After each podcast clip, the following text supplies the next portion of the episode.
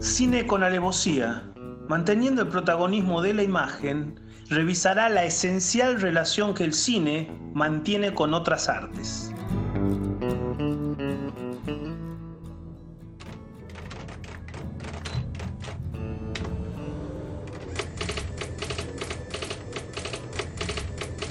Este es un capítulo de crítica de cine, dentro de Cine con Alevosía, que vamos a dedicar a trazar una semblanza breve, por el tiempo que, tiene nuestra intervención, de Jean-Luc Godard y de Woody Allen. Las razones las da Dolores. Bueno, quisiera empezar con Jean-Luc Godard, que el pasado 3 de diciembre cumplió sus primeros 90 años. bueno, al menos que seamos muy optimistas, creemos que son los, son los últimos, ¿no? Yo quiero decir los primeros, porque después vendrá la inmortalidad. Eh, franco-suizo y estudiante de etnología en la Sorbonne, a veces albañil. Eh, si hay un, un ideal o un término que no terminó que viene a mí cuando pienso en Godard es la libertad.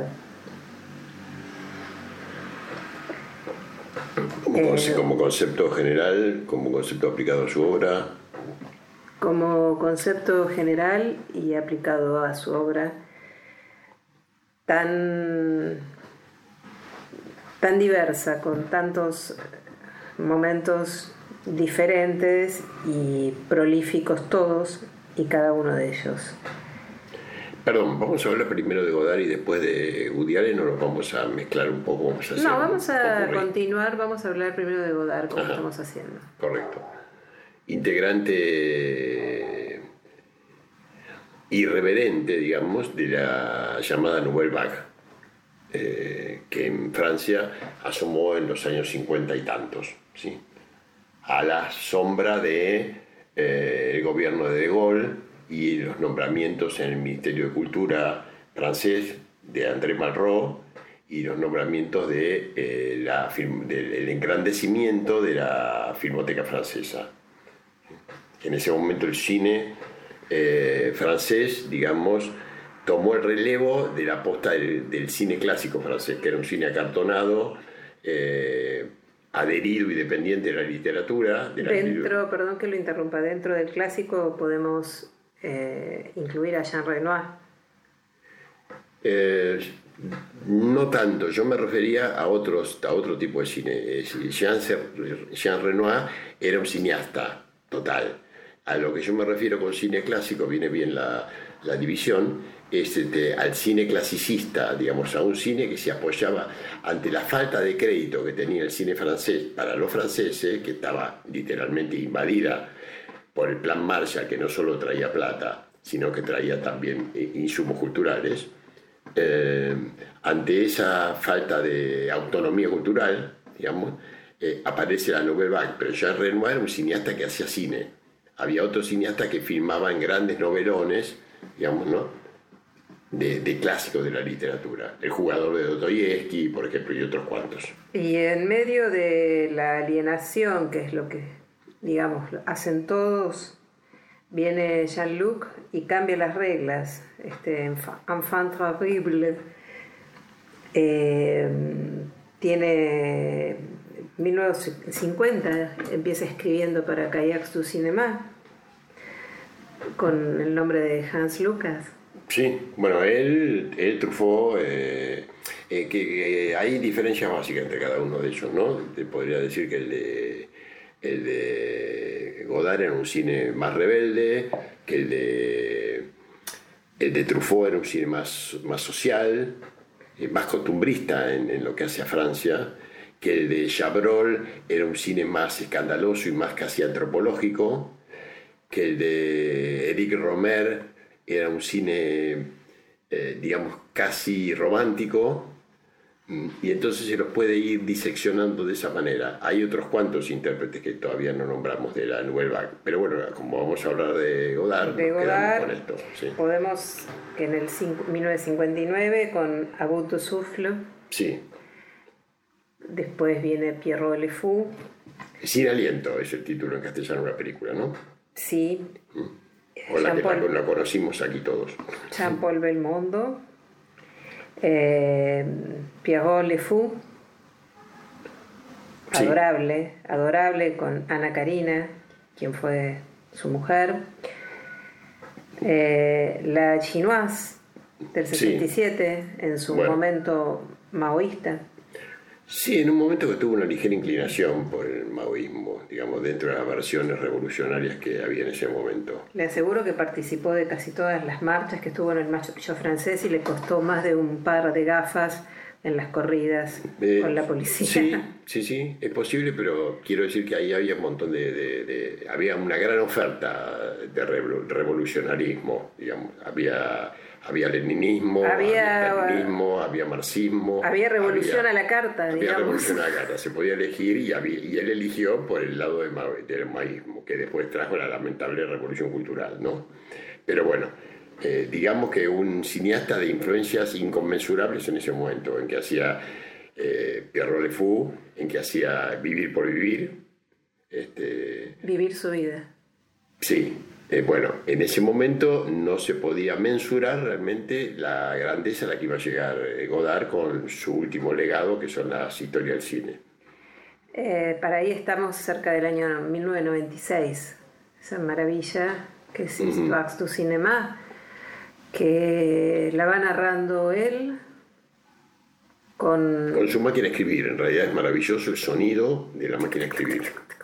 Ahora es esas máquinas que uno primero escribe y después la máquina lo teclea todo. ¿no? Yo, yo supe tener una de esas eléctricas.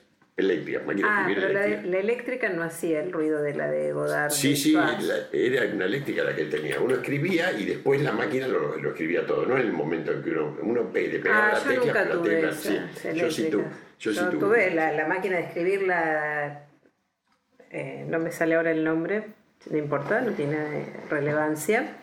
Entonces estábamos en el habano, en el humo, en el tecleo de fondo, en la narración de Godard, de Histoire du Cinéma, y después pasamos... Bueno, antes, perdón, antes de pasar, habría que, decir que, eh, que Godard tiene una mirada, eh, tiene como un, una cronología de desarrollo dentro de su obra cinematográfica. Pasa de retratar, retratar rebeldes, como los de Pierrot Le Fou, o de vivir su vida, este, a filosofar sobre la vida. Eh. Alphaville eh, eh, comienza un poco a, a dar un indicador de, de Sí, su filosofía. Sí, sí, bueno, en- vida. incluso en, en Pierrot Le Fou, eh, él hace un, un, un ofrecimiento, eh, un homenaje a la, a la pintura. La, la- la pieza de- del protagonista está plagada de pinturas, pinturas todas y pequeñas. literalmente, además, hay un momento que se pinta de azul. Belmondo, el personaje de Este, Pierrot. Así que lo que hace Godard es, es- no para de, no para de, de- de moverse en realidad. Y Yo de que- moverse y de provocar desde eh, hasta los fotogramas de la presentación de Pierrot Le Fou, Sí. que es esta deconstrucción de las palabras, cómo saltan, esta cosa de filmar cámara en mano, ¿no? De saltar. Se podría Sí. decir saltar de un plano a otro. Se puede, claro, De decir tener saltar un de plano. estilo cuasi documental a veces. Hace un- un- un- una melange que Bueno. es exquisita. Bueno, pero es que, a ver, si, si el otro día... Viene, momento, viene el momento cariñoso. Yo amo a Jean-Luc Godard Más allá de su amor por Jacques Godard, y agradezco, Godard es, compara- es comparable a Gauguin en, en otros sentidos. Gauguin también renunció a lo que él entendía como el convencionalismo de la Francia que le tocó vivir para irse a Tahití y pintar otras cosas. Y también... Bueno, él también, en, en el mayo del 68, en el emblemático Festival de Cannes, junto con, lo, lo suspendieron junto con ah, una banda de truanes, él junto con Truffaut y Polanski. Ujú. Queridos, Mm. Truffaut Por esa lamentablemente... época, Polanski filmaba El cuchillo bajo el agua. Sí, sí, sí, su primera obra, Sí, creo. Gran película.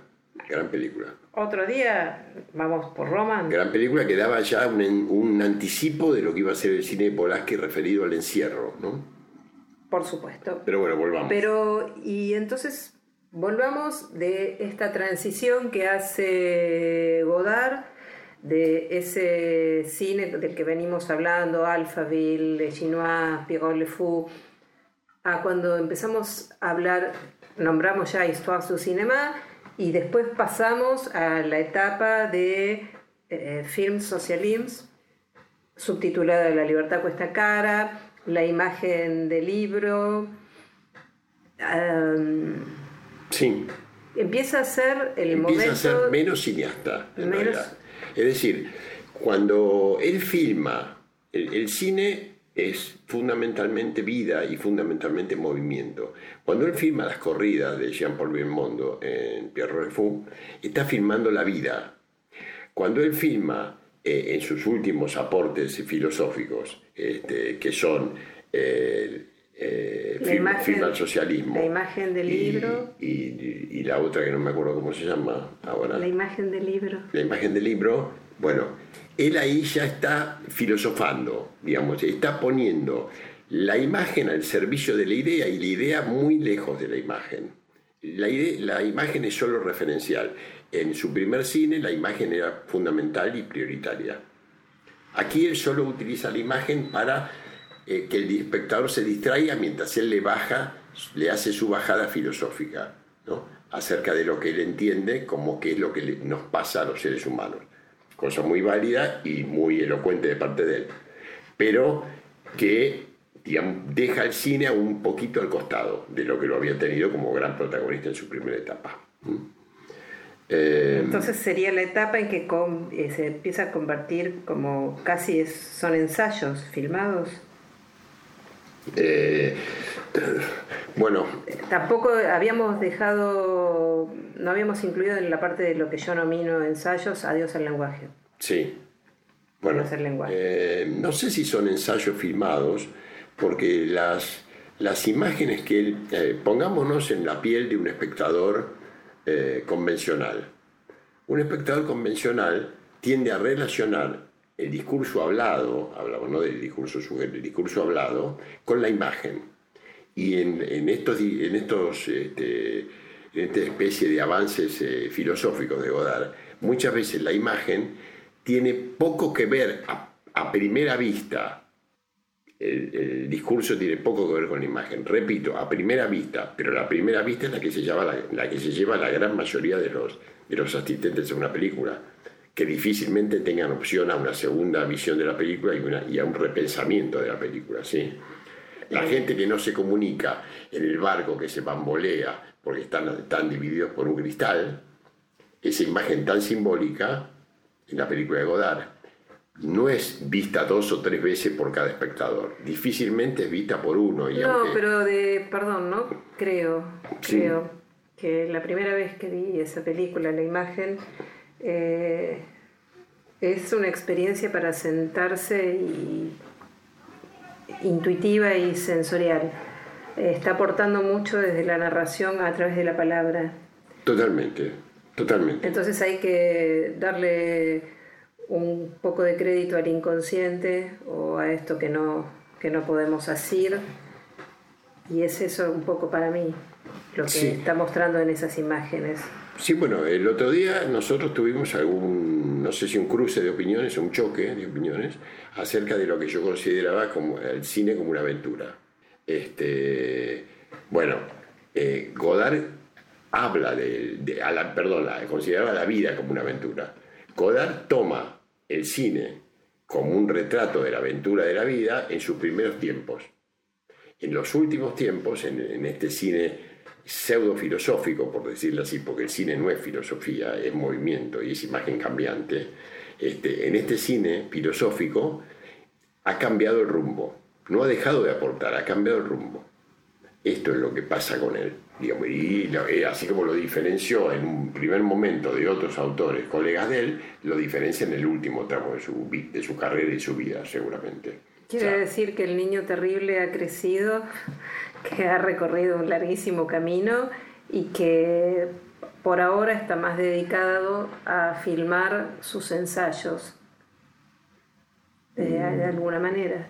Eh, sí, sí, diría yo, arriesgaría a decir que por ahora está más dedicado a filmar sus pensamientos. Bueno, en forma de ensayos. En forma de ensayos, digamos así.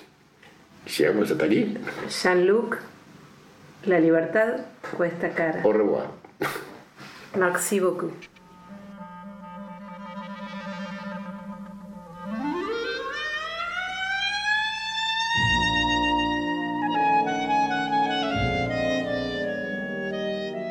Cine con alevosía presenta en este espacio de crítica de cine a Woody Allen.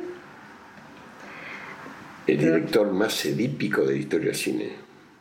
Por supuesto, eh, muchacho de Brooklyn, que tuvo sus orígenes este,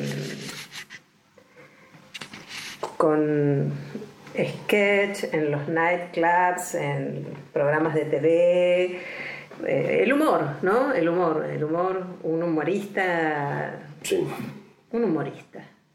Un humorista y adorador de Chaplin, de Buster Keaton, de los hermanos Marx. Sí. Em, empezó con su película, estaba en un Tonight Show, bueno, participaba como guionista de varios shows de TV. Es curioso eh, esto de que, de que vos marques su, perdón, su adoración este, y su admiración por este, cineastas clásicos del cine mudo, porque luego en él la palabra ha sido un, un evidente un lugar de, mucha contundencia. La palabra y, el jazz. La palabra y el jazz, sí. Pero la palabra, los, los diálogos y los monólogos de Woody Allen son estupendos. Y él ahí dice mucho. Y sí. Dice mucho más de lo que dice incluso. Seguramente, sí, es, este, es una extraña alquimia, Allen. Es, eh, él, dicho por él, ¿no? Él hubiese matado por poder filmar una sola película como Bergman. Sí filmó, intentó filmar una como y, y después estuvo como buen hombre talentoso, se dedicó a hacer lo que bien sabía hacer, ¿no?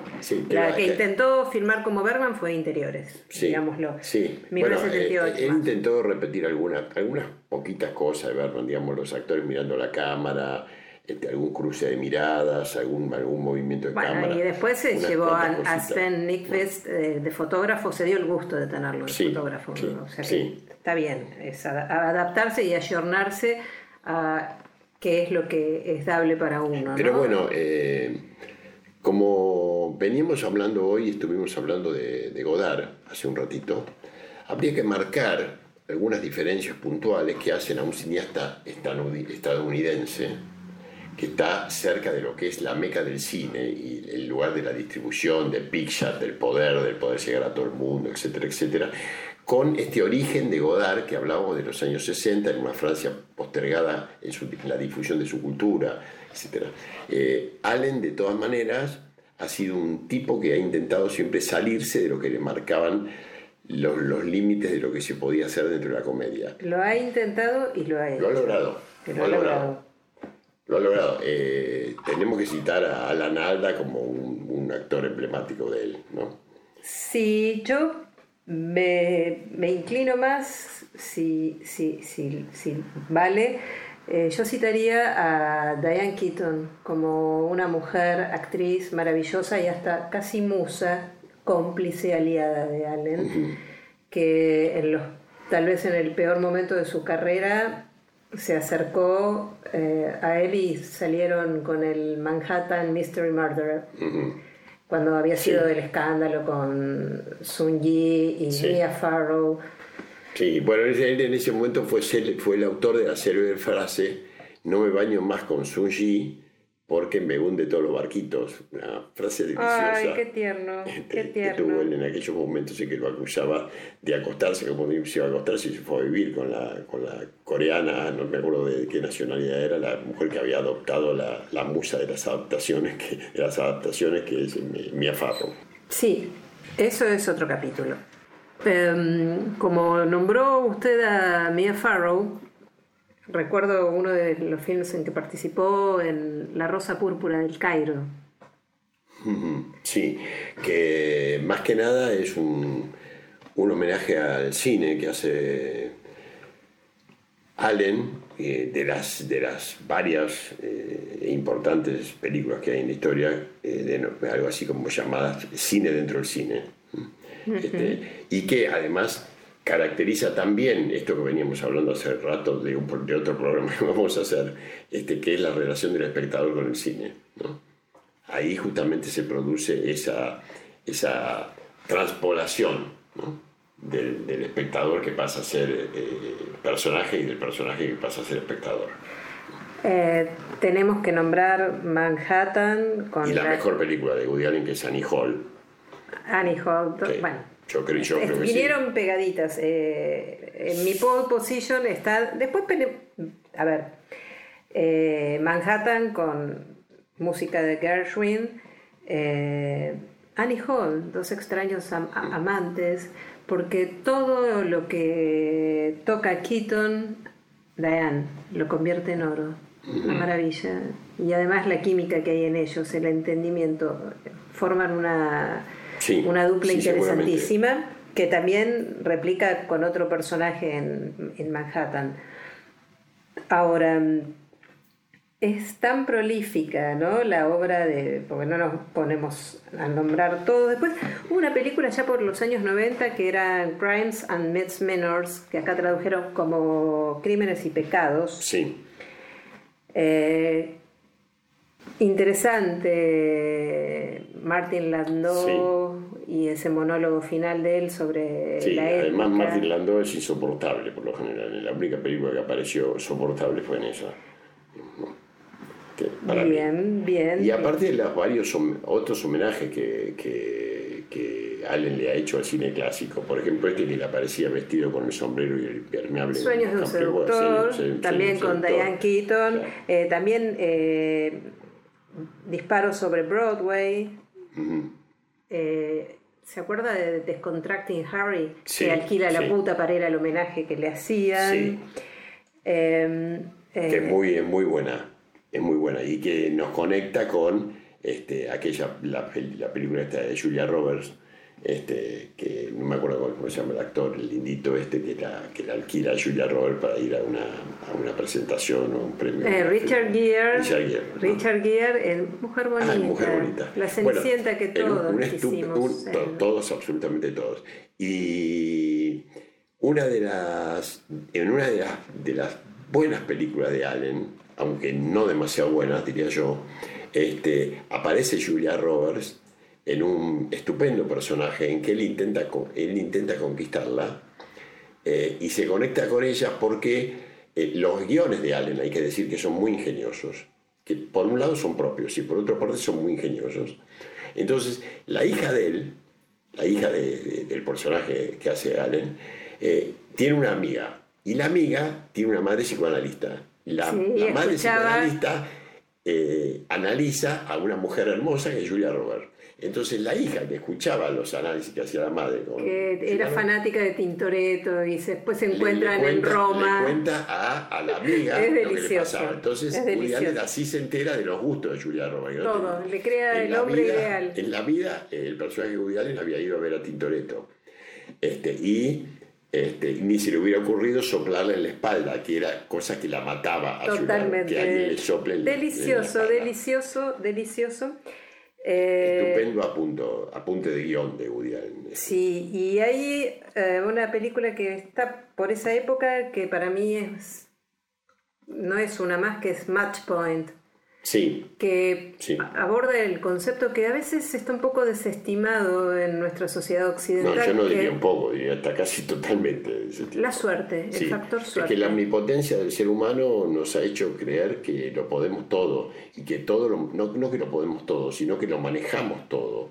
Y hay un porcentaje importantísimo del azar, digamos, importantísimo.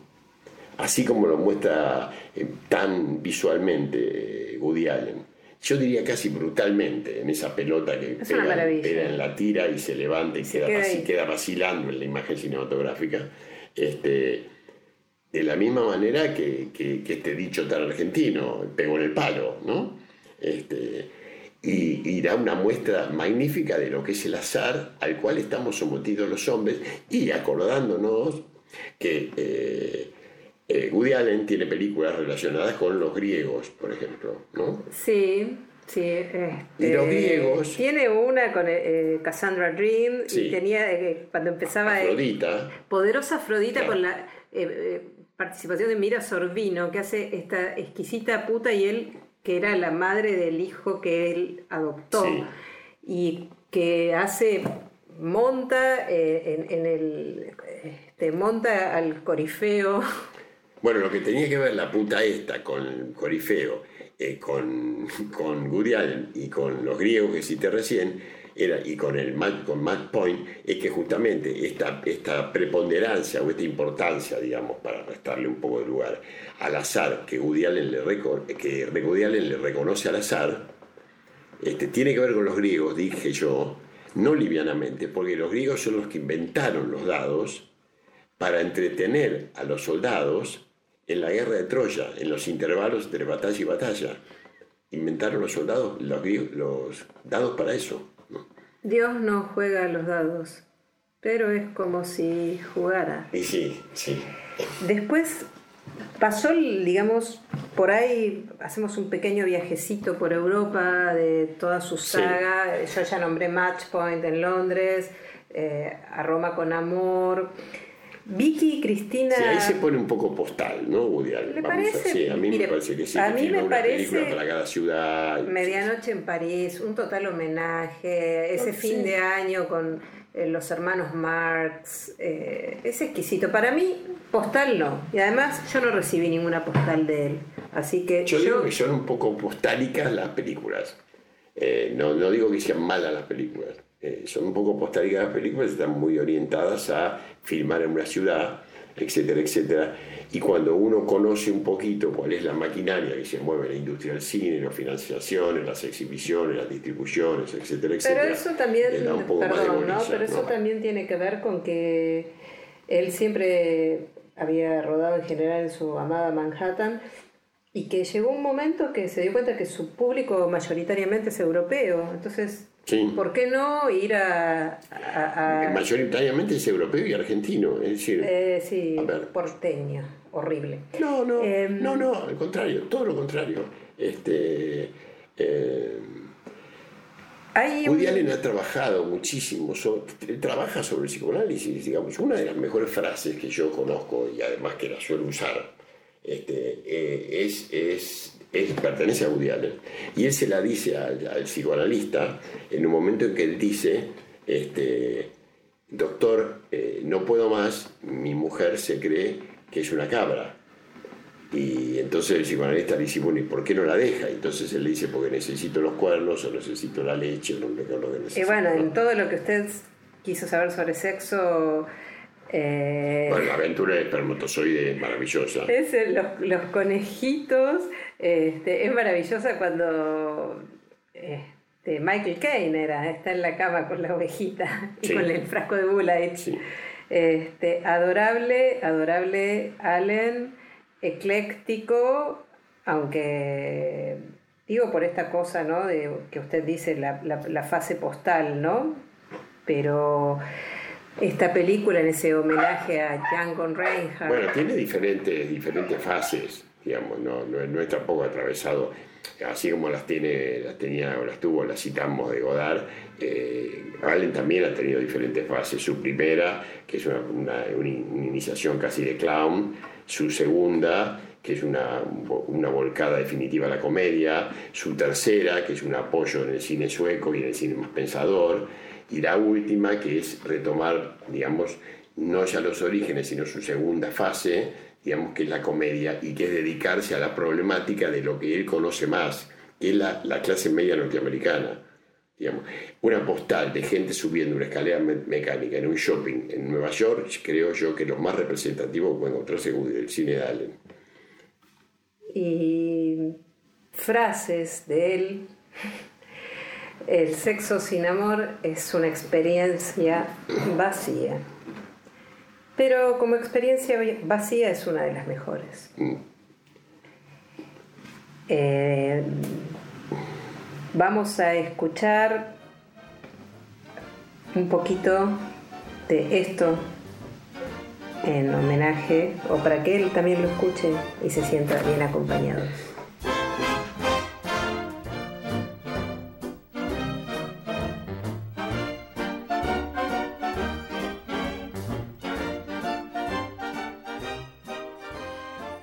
Bueno, esto es cine con alevosía. Durante el año chocan los autos, chocan los trenes e incluso chocan los aviones. En estos momentos chocan las copas y chocan las botellas. Dejamos de escucharnos, de hablarnos y de estar en contacto durante un poquito de tiempo. Los dejamos descansar y descansamos nosotros. Eh, a principios de febrero nos volvemos a poner en contacto con ustedes para seguir analizando las relaciones del cine con el resto de las artes que lo componen. Gracias por haber estado y esperamos que sigan estando. Hasta el 2021, que seguramente, obligatoriamente, tiene que ser mejor que este. Gracias y hasta luego.